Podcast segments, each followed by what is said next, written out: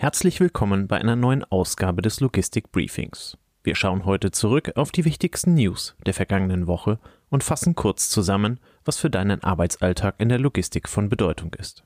Und los geht es. Schenker sucht offiziell einen Käufer. Die Deutsche Bahn hat offiziell den Verkaufsprozess ihrer Logistiktochter DB Schenker eingeleitet, um ihren erheblichen Schuldenberg zu reduzieren. Das berichtet unter anderem die Tagesschau. Interessenten sind nun eingeladen, Gebührte abzugeben, wobei ein direkter Verkauf an einen Wettbewerber oder Investor bevorzugt wird, während ein Börsengang eher unwahrscheinlich scheint. Die EU-Beihilferegel soll dabei für ein offenes und diskriminierungsfreies Bieterverfahren sorgen. Der Großteil des Erlöses, welcher aus dem Verkauf generiert wird, soll zur Reduzierung der über 30 Milliarden Euro Schulden der Bahn verwendet werden. DB Schenker, eine weltweit führende Logistikfirma mit über 75.000 Mitarbeitern, hat der Bahn in den letzten Jahren trotz eines kürzlich abgekühlten Geschäfts profitable Ergebnisse geliefert. Der Verkauf wird politisch befürwortet, um die Bahn auf ihr Kerngeschäft zu konzentrieren und die komplexe Struktur der zahlreichen Tochterunternehmen zu vereinfachen. Trotz eines schwächeren Geschäfts und steigender Zinsen seit 2022 wird ein hoher Verkaufswert erwartet mit Schätzungen von bis zu 15 Milliarden Euro. Auch MSC meidet nun das Rote Meer. Die wiederholten Angriffe auf Handelsschiffe im Roten Meer und Suezkanal haben MSC, den Branchenführer unter der Containerschifffahrt, dazu bewegt, seine Fahrten durch die Region einzustellen. Das berichtet unter anderem der Spiegel. Die Nachricht folgt ähnlichen Entscheidungen von großen Reedereien wie Hapag-Lloyd, Maersk, CMA CGM, die alle aufgrund der Gefahr durch die Houthi-Rebellen aus dem Jemen ihre Routen geändert haben. Die Angriffe, unterstützt durch den Iran, haben bereits Schäden an Schiffen wie der Al-Jasra von Hapag-Lloyd oder der MSC Palladium 3 verursacht. Der Vorfall hat Forderungen nach einem internationalen militärischen Schutz der Handelswege einschließlich einer deutschen Beteiligung laut werden lassen. Marie-Agnes Strack-Zimmermann und Verteidigungsminister Boris Pistorius haben die Bedeutung eines solchen Einsatzes betont, wobei letzterer eine US-Anfrage prüft. Der Verband deutscher Räder fordert ebenfalls deutsche Unterstützung, während bereits US-amerikanische und britische Kriegsschiffe gegen Drohnen in der Region vorgegangen sind. Erfahrungen aus der EU-Mission Atalanta gegen Piraterie am Horn von Afrika könnten hierbei als Modell dienen, um Handelsschiffe durch bewaffnete Begleitung zu schützen. Als Konsequenz aus den Angriffen und der Routenänderung waren die Frachten erneut explodiert. Der Shanghai Containerized Freight Index, kurz SCFI, stieg innerhalb weniger Wochen von unter 1000 Dollar je Toy auf derzeit 2250 Dollar je Toy. Die Grünen fordern Veränderung in der CAP-Branche. Die Grünen fordern strengere Regeln für den Einsatz von Subunternehmern in der deutschen Paketbranche, um Schwarzarbeit und illegale Beschäftigung zu bekämpfen. Das berichten Branchenmedien, unter anderem auch der Spiegel. Bundestagsabgeordnete der Grünen, darunter Sandra Dezer und Frank Bsirske, schlagen vor, Aufträge an Sub-Subunternehmer oder tieferer Ebene zu verbieten, um die Arbeitsbedingungen zu verbessern und systematischen Rechtsbruch zu verhindern. Während Verdi ein komplettes Verbot von Subunternehmern befürwortet, zeigt sich Bsirske besorgt über die Verfassungsmäßigkeit eines solchen Schrittes die Kurier-, Express- und Paketbranche ist laut der Generalzolldirektion anfällig für Schwarzarbeit und illegale Beschäftigung aufgrund komplexer Subunternehmerstrukturen. Ein Reformvorschlag des Wirtschaftsministeriums zielt darauf ab, Auftraggeber stärker in die Verantwortung zu nehmen, ohne Sub-Sub-Sub-Strukturen vollständig zu verbieten die FDP sieht den Einsatz von Subunternehmern weniger kritisch und betont die Wichtigkeit von Subunternehmern für saisonale Schwankungen und spezielles Know-how.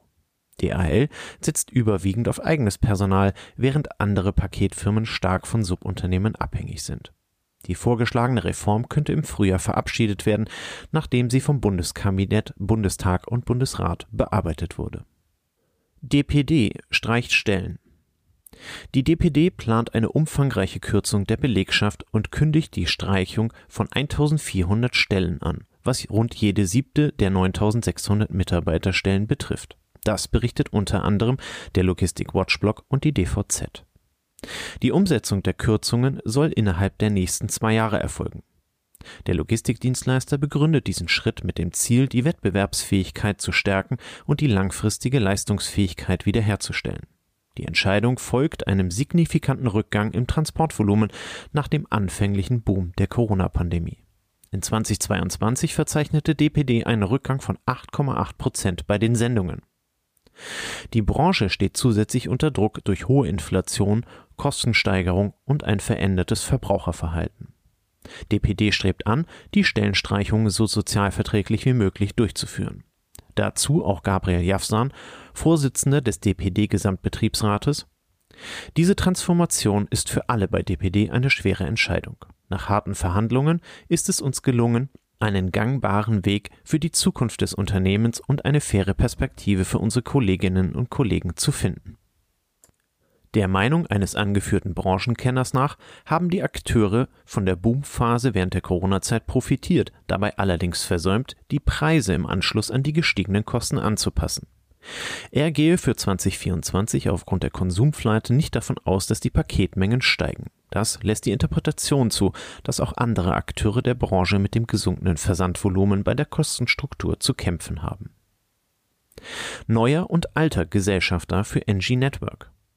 Renus Freight Logistics plant, im Laufe des Jahres 2024 wieder Gesellschafter von NG Network zu werden, womit die Zahl der Gesellschafter auf fünf ansteigt. Das berichtet unter anderem die DVZ. Derzeit gehören Hellmann, die Gebrüder Weiß, Zufall und Streck zum Verbund. Renus, derzeit noch Teil der Stückgutkooperation Cargoline, beabsichtigt nach Ende der Vertragsverpflichtungen den Wechsel zu NG Network zu vollziehen. Renus war bereits früher Teil des NG Network Vorgängers System Alliance und ist seit vielen Jahren für beide Kooperationen tätig. Zukünftig sollen rund 70 Prozent der Renus Stückgutmengen über NG Network abgewickelt werden.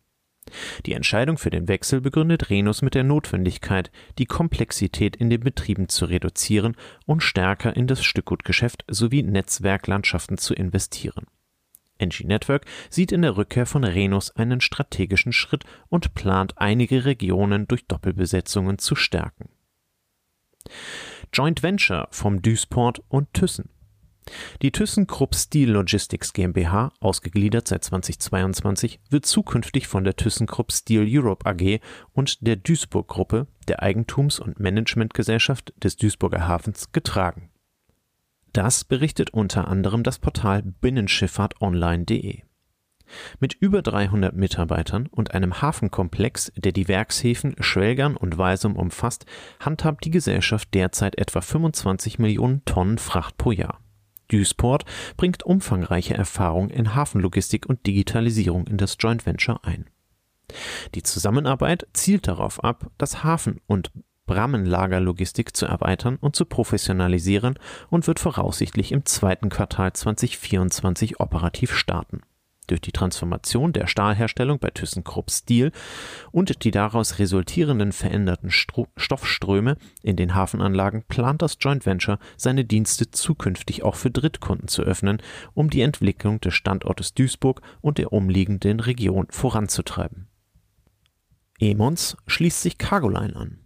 Seit dem 1. Januar ist die Kölner Emon Spedition als Gesellschafter der Stückgutkooperation Cargoline beigetreten, um auf Marktveränderungen und unvorhersehbare Ereignisse reagieren zu können. Die beiden Netze werden jedoch unabhängig voneinander bleiben, um ihre jeweilige Identität zu wahren. Ziel dieser Kooperation ist es, durch Synergieeffekte die Stabilität beider Netze zu sichern. Emons mit 22 eigenen Niederlassungen und 18 Partnern arbeitet bereits seit Jahren mit einigen Cargoline-Gesellschaftern zusammen und ist datentechnisch mit Cargoline verbunden. Anfangs werden bis zu drei Emons-Häuser Teil des Cargoline-Netzwerkes. Emon bleibt zudem in anderen Stückgutnetzwerken aktiv und sieht in der Zusammenarbeit mit Cargoline eine Möglichkeit, die Stabilität beider Netze zu verbessern, insbesondere bei Ausfällen von Partnern. Und zuletzt. Aus dem Logistik 4.0 Podcast wird zukünftig der Logistik Podcast. Nach der übereinstimmenden Gerüchteküche und Insider-Informationen rebrandet sich der bekannte Nischen-Podcast Logistik 4.0 ab Februar. Fortan wird dieser nur noch unter dem Namen Logistik Podcast auftreten. Dazu ein renommierter Branchenexperte aus Nürnberg, Finde ich gut. Mit dem 4.0 konnte ich sowieso nie was anfangen. Auch die jungen Hörer begrüßten den Schritt und kommentierten die Gerüchte in Bad Windsheim mit der Aussage, dass man das 4.0 sowieso niemanden hätte erklären können. Nach über vier Jahren, deutlich mehr als 200 Episoden und weit über 100.000 Downloads sei es an der Zeit, die Segel für Veränderung zu setzen. Dazu Co-Host Andreas. Mit dem neuen Namen können wir Themen aus der gesamten Logistik aufgreifen und in Episoden aufarbeiten. Wir wünschen viel Erfolg. Und nun noch zu den Events. Nach der Winterpause startet auch die Veranstalter wieder mit den Angeboten für Logistik-Events. Den Anfang macht am 25. Januar 2024 der VNL, der Verein Netzwerk Logistik Österreich. Er lädt zum Power Day Transport nach Linz. Österreichische Experten diskutieren, worauf sich die Transportbranche im Jahr 2024 einstellen muss. Vor allem eine rückläufige Konjunktur und die schwache Bauwirtschaft setzen Spediteure unter Druck. Die politische Weichenstellung zur Ökologie fordern den Sektor unter anderem über die starke Mauterhöhung in Deutschland. Die Veranstaltungen bietet deshalb einen Marktausblick für Straße, Bahn, See und Luftfracht hinsichtlich Preis- und Kapazitätsentwicklung und deren Einflussfaktoren. Es gibt Einschätzungen zur Entwicklung der Maut in Abhängigkeit vom CO2-Ausstoß sowie einen Austausch zu kombinierten Verkehren in der Praxis und weiteren Praxisbeispielen aus der verladenden Wirtschaft. Mehr Infos findet ihr unter http www.vnl.at unter Events. Wir packen das natürlich auch in die Shownotes. Vom 20. Februar an findet in Amsterdam die Reile 2024 statt.